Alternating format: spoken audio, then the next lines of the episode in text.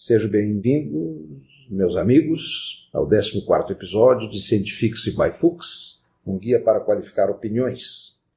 Hoje vou lhes falar de ensaios clínicos randomizados de fármacos empregados no tratamento da infecção pelo Covid-19. Pacientes infectados, foram tratados em ensaios clínicos definitivamente infectados e alguns deles presumivelmente infectados. Globalmente posso dizer que foi frustrante, tem sido frustrante, certo? Os resultados dos estudos nesse contexto. Apesar da crença popular em muitas intervenções que não têm sido avaliadas, nem dá tempo, nem há velocidade suficiente, apesar do grande número de casos, para fazer bons ensaios clínicos. Eles não têm sido feitos, são muito pouco frequentes. Eu vou escolher aqui, vou escolher aqui ele apresentar dois ensaios clínicos de cloroquina, um de cloroquina, outro de hidroxicloroquina, que são os fármacos mais corriqueiramente empregados no manejo da infecção pelo Covid e que foram investigados em maior número de ensaios clínicos. Há vários de cloroquina e hidroxicloroquina. Os dois são modelares, como eu disse aqui, o objetivo não é cobrir o campo né, em relação a todo o conhecimento que existe aqui nesse assunto, mas simplesmente exemplificar para fins de depois de sustentar um ponto de vista que lhes darei, e vocês acreditarão em mim que eu li todos os outros estudos também para ter o, ponto de vista que tem. E lembrando, ensaios clínicos são centrais na consolidação do conhecimento. Quando possíveis serem feitos, eles realmente são capazes de separar o efeito, demonstrar claramente a associação causal entre intervenções e desfechos. Um ensaio clínico bem feito, muito bem planejado, com adequado poder estatístico, número de pessoas investigadas, desfechos, uma série de requisitos técnicos que são exigidos para fazer um bom ensaio clínico randomizado, seu resultado é, como já dito, equivalente, próximo a um experimento das ciências exatas, detectando um tamanho de efeito, às vezes muito preciso, com pouca margem de possibilidade de variação. Ele está no centro, então, a partir de dados obtidos na pesquisa pré-clínica, para novas drogas predominantemente, ou de drogas já conhecidas, já empregadas pela humanidade. Aqui temos na cloroquina um exemplo clássico disso, porque a cloroquina já tem um larguíssimo emprego há muitas décadas no manejo da malária e de doenças reumáticas, mas para esse objetivo, obviamente, nem essa doença existia, nunca foi avaliada. E aqui então vai ser avaliada por ensaios clínicos randomizados, que é o ponto central para demonstrar a eficácia de uma intervenção. O ensaio clínico randomizado, como vocês sabem, aloca pacientes aleatoriamente a tratamento ou controle e vai medir desfechos, desfechos que são a cura da doença, que seria nesse caso a erradicação do vírus, mas nós trabalhamos com consequências dessa infecção, especialmente objetivando mais uma prevenção dos eventos graves em pacientes já infectados, não teria maior problema se ficasse até o limite de uma infecção viral grave certo? Grave, no grave, desculpe, moderada. Grave é uma palavra usada para coisas mais é, sérias, mas moderada, com muita dor no corpo, muita febre, cinco dias em casa. Nós não estaríamos preocupados com isso, estaríamos perdendo algumas pessoas da força de trabalho momentaneamente, depois eles voltariam ao trabalho, tomariam analgésicos, antitérmicos e outras medidas e se recuperariam. O problema aqui é que alguns poucos, no imenso universo de pessoas potencialmente infectadas, evolui para os casos graves de internação UTI, sofrimento pela internação hospitalar, já internação UTI mais ainda, e especialmente pela ocorrência do óbito, que é um evento que ocorre com a infecção pelo Covid. Eu escolhi dois estudos, como eu lhes disse, os dois estudos brasileiros. Um deles é esse que estou mostrando no vídeo, que é um ensaio clínico que teve muita circulação na imprensa leiga, apareceu o Jornal Nacional e outros veículos de imprensa, mundialmente, inclusive, nos Estados Unidos também. Um ensaio clínico brasileiro, feito lá em Manaus, por pesquisadores de instituições renomadas do Brasil. Eu não os conheço pessoalmente, mas reconheço que são pessoas sérias e que se dispuseram a fazer um ensaio clínico em condições difíceis. Né? Manaus, a, a infecção batendo nas condições de trabalho, que eu sei até por amiga minha, né, ex-residente do meu serviço, que esteve lá em Manaus, me contou a realidade do atendimento, foi, foi complicada, né, foi difícil, mas fazer um ensaio clínico naquele contexto. E como quem está vendo o título já viu que é uma comparação de doses altas e doses mais baixas de cloroquina. Mesma droga cloroquina usada numa dose alta e numa dose baixa. Qual era essa dose? A dose total né, era num grupo de alta dosagem 12 gramas, no grupo de baixa dosagem 2,7 gramas. Por que comparar uma dose com a outra? Por que não usar o que seria esperado nesse caso, a dose convencional, porque a convencional para essa, para a cloroquina, é de 3 a 4,5. Então eles botaram uma dose mais baixa, isso é uma dose bem mais alta do que essa. Por quê? Segundo eles informam na publicação, seria impossível fazer um estudo com placebo, certo? Ou com ausência de tratamento, porque na época todo mundo estava usando cloroquina ou hidroxicloroquina. Então eles resolveram randomizar, tá, aceitando-se que todo mundo iria receber o fármaco, uma dose mais alta uma dose mais baixa em medicina, em pesquisa clínica, em farmacologia clínica, se fazem comparações de doses, mas não nesse contexto. Esse contexto aqui não seria justificado um emprego, preliminarmente, de doses nesse contexto, de doses mais altas, mais baixas, com desfechos tão importantes como vir ou não a falecer, ou ter eventos adversos pelo uso dos fármacos.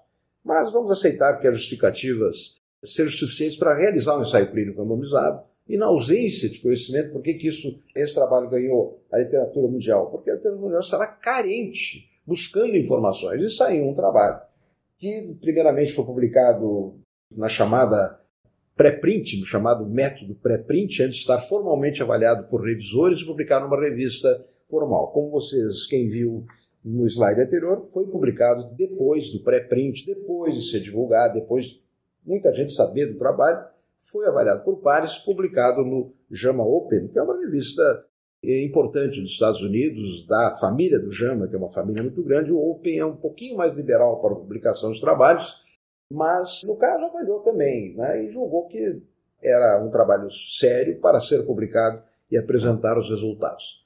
Bom, quais foram os resultados do trabalho?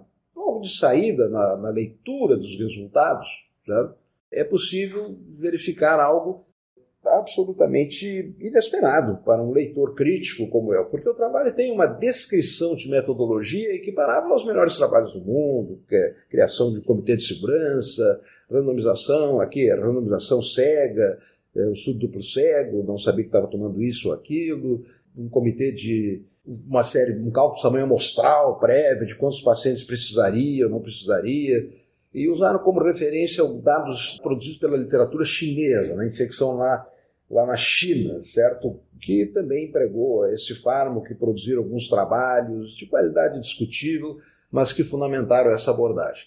Por que, que eu digo que na apresentação dos resultados do trabalho, infelizmente, no meu sentido, não atendeu às expectativas?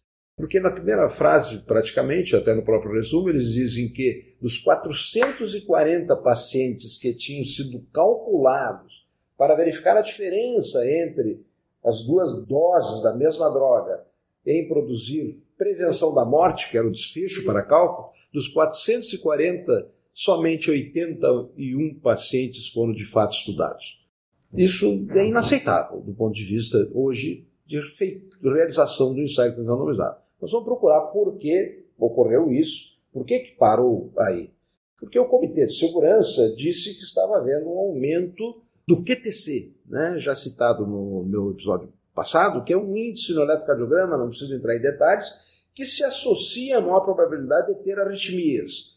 O QTC subir, aumentar ou diminuir não tem importância nenhuma. Aumenta o risco, aumenta. Quanto nesse contexto não se sabe. Quanto no contexto clínico? Muito pouco, certo? E não é objeto específico de terapias para diminuir o QTC, por exemplo, em cardiologia. A azitromicina, que é usada junto, também é outra droga que aumenta o QTC. Então houve um medo legítimo de que esse aumento do QTC pudesse estar associado a maior mortalidade, que inclusive ocorreu nesse estudo na dose mais alta, mas que não teve significância estatística, porque muito poucos pacientes foram estudados. E também o próprio QTC foram 7 em 29, num grupo tratado com a dose mais alta, e 1 em 27, 24,1% versus 13,6% no outro grupo. Bom, a interrupção por esse objetivo no estudo que tinha como desfecho mortalidade, ok, é inaceitável. Infelizmente é inaceitável do ponto de vista técnico. Não é um julgamento de ordem pessoal, não é sobre a competência dos autores, nada disso. Mas nós, críticos, eu sou um revisor de trabalhos, fui editor assistente em revistas importantes do mundo, né? É, não nós não podemos, no caso da revisão de artigo, publicar um artigo que tem um problema desse tipo, ok? Mas foi publicado e isso determina que na publicação e na leitura eu tenha que concluir que esse trabalho não tem validade interna. Então, qual é a sua utilidade para a construção do conhecimento? Sem validade interna? Zero. Apaga seu trabalho, ok? Está publicado, vai fazer parte da nossa história, mas ele não contribui para responder à pergunta: a cloroquina previne ou não a mortalidade, previne ou não casos mais graves por Covid-19? O segundo trabalho que eu vou lhes mostrar, estou projetando no vídeo, é um New England Journal of Medicine. Opa, já subiu, estamos no patamar mais alto da literatura médica nesse cenário. E já estou mostrando a todo mundo que tem vários autores brasileiros, tudo nome de brasileiro aqui. Tem um sujeito, inclusive, um colega, desculpe se um dia ele souber disso, se chama Amazonas, é o sobrenome dele. Mas o trabalho foi feito em muitos estados brasileiros, foi uma iniciativa espetacular, liderada por várias pessoas, mas aqui está o Otávio Berwanger, um ex-aluno meu, estou circulando aqui, que nesse trabalho, para muita felicidade minha, né? Fiquei, poxa, velho, tem um, dois, três, quatro, cinco, cinco autores dos aproximadamente 20, eu acho, 25 aqui, não contei, são autores do trabalho, mais uma série de investigadores que estão citados outra complementar, muita gente trabalhou nisso, na chamada coalizão. Coalizão entre hospitais, instituições, com recursos próprios hospitais, recursos públicos também, para fazer esse ensaio clínico randomizado que foi muito bem feito. Hidroxicloroquina em pacientes com ou sem azitromicina em pacientes com infecção leve a moderada pelo Covid-19. Otávio, que trabalha em São Paulo, formado em Porto Alegre, na, na fundação, é um, entre esses que estão aí nessa, entre os autores, é o que mais próximo esteve a mim durante muito tempo. Durante quatro anos ele foi meu aluno sentado, ou trabalhando no ambulatório, em pesquisas, comigo e hoje certamente é aquilo que me dá muita felicidade. Ele é muito melhor do que eu. Tá? Ele faz coisas muito mais importantes do que eu. Eu fico feliz com isso. Poderia até não estar gravado, gravando esse pod videocast e simplesmente ficando aqui feliz que eu tenho pessoas que aprenderam alguma coisa comigo e que estão numa situação de liderança. O Otávio não só por isso, por outras várias razões, mas várias dessas pessoas trabalharam em conjunto e produziram esse resultado. O resultado é avaliado por uma escala, uma escala muito prática, muito real, uma escala que vai de um completamente saudável, tá? completamente curado, no caso, porque os pacientes que entravam, qual eram os pacientes que foram estudados nesse, nesse ensaio clínico randomizado? Pacientes hospitalizados, pacientes hospitalizados, com uma mediana de sete dias desde o início dos sintomas. Sete dias. Não era no momento zero. Estavam no hospital. Não eram graves ainda. Né? Estavam recebendo oxigênio, mas não das formas mais complexas de administrar oxigênio, e não estavam na UTI. Ok? Tanto que os desfechos foram envolveram, primeiro avaliado 15 dias depois, onde é que eles estavam? Né? Em casa, bem, sem limitações, em casa com algumas limitações, hospitalizados, mas não recebendo oxigênio, hospitalizados recebendo oxigênio, cinco hospitalizados recebendo oxigênio por métodos mais elaborados, e seis hospitalizados em ventilação mecânica e sete mortos. E como vocês estão vendo aqui, não houve absolutamente nenhuma diferença entre os três grupos de tratamento. Nenhuma, nem aqui nem precisa estatística, né? 69% na hidroxicloroquina com azitromicina estavam 69%, mostrando que esses não eram pacientes tão graves também, né? 69% estavam em casa se sentindo bem, felizes da vida, com hidroxicloroquina com azitromicina, mas com hidroxicloroquina somente 64%, e o grupo controle não tem placebo. Não tem placebo. Poderia haver uma influência para desfechos muito duros, como a gente chama, morte, internar, ir para tem menos importância, mas aqui, quem sabe se sentir melhor, tomou remédio ou não. Mas mesmo aqueles que sabiam que poderia ser um efeito, um, enviesar o efeito das drogas. O cara sabia que estava tomando remédio, bom, tomei o remédio que muita gente recomenda, eu estou me sentindo bem, doutor, vou para casa, estou bom, ok? Não, mas não aconteceu isso, porque as pessoas que não tomaram remédio também foram para casa e se sentiram bem, na grande maioria, mais de dois terços dos pacientes. E na condição 2, 13, 17, 17, etc, etc, até óbito. Foram somente dois pacientes no grupo hidroxicloroquina mais azitromicina, três pacientes da hidroxicloroquina e três pacientes do controle, somando tudo, ou seja, nulo matematicamente esse estudo. Efeito zero. Zero. Nesta condição clínica, pacientes leves a moderados, já no hospital, muitos deles já recebendo alguma suplementação de oxigênio. Bom, esse estudo, além dessa, mostrou também que houve aumento do QTC, mas sem outras consequências, e houve também um aumento das enzimas hepáticas nos pacientes que tomaram as drogas, certo? Que frequentemente ocorre com terapias, mas que não tem também maior consequência clínica. Enfim, ao cabo, esse é um estudo importante e é o melhor. Posso dizer que é o melhor feito Há outros estudos, outros estudos de hidroxicloroquina. Tem um no New England também publicado que deram hidroxicloroquina para os contatos de pacientes que foram para o hospital. Ok? O paciente com infecção está indo para o hospital, aí foram lá e deram medicamentos, ensaio clínico randomizado, nos contatos, antes mesmo de eles terem doença clínica, não houve diferença. Teve um estudo que está no outro estudo que tentou avaliar mais precocemente, mas mais da metade dos pacientes, não, ou quase a metade dos pacientes, não teve a infecção confirmada por um teste virológico. Então, é um estudo também que tem problemas, ok? Então, não tem muita coisa. Não tem muita coisa. Tem estudos de outras drogas. O corticoide, a dexametasona, também ganhou as manchetes. Uma velha fármaco empregado em muitas situações. Um estudo inglês, liderado pela Universidade de Oxford, uma universidade seríssima.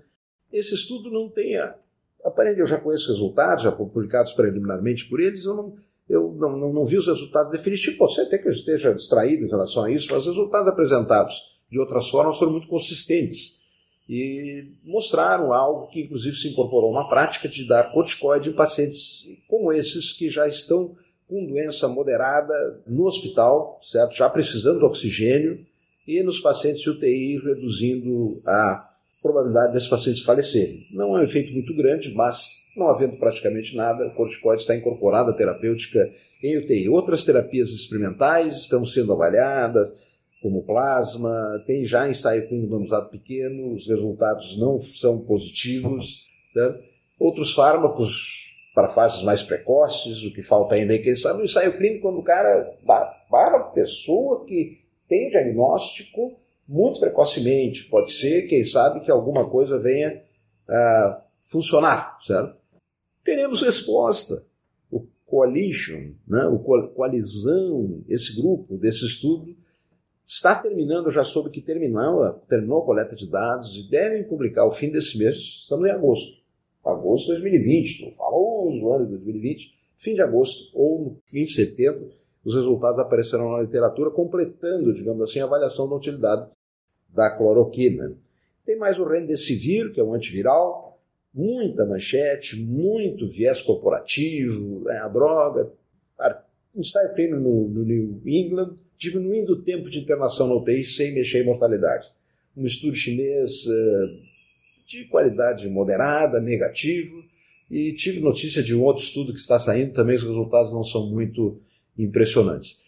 Meus amigos, estamos encerrando assim a apresentação de dados em relação desde a formulação, a sustentação, a origem do conhecimento, como se faz pesquisa clínica, delineamentos, etc, etc, tudo isso que quem chegou até aqui já viu, ok? Encerro aqui a apresentação de dados sobre a infecção pelo Covid, certo? Com os exemplos dos últimos episódios.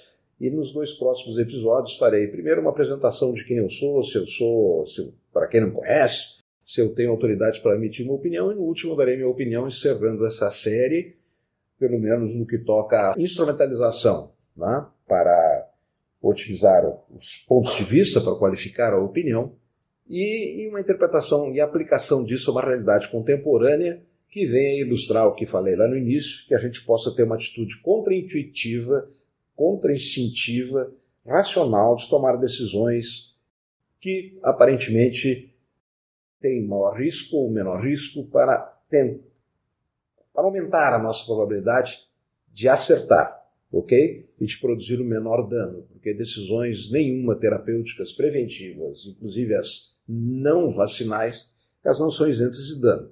Tá? Mas isso fica para o último episódio desse pedaço do podcast, ok? Dessa série até aqui comentado. Espero lhes ver no 15º episódio de Scientifics by Focus. Até lá!